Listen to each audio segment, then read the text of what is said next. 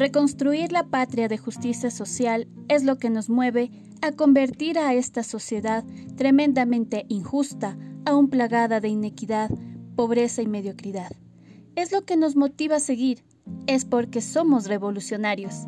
Nuestro sentido de ver la política es porque queremos cambiar la realidad y no acomodarnos para nuestros intereses.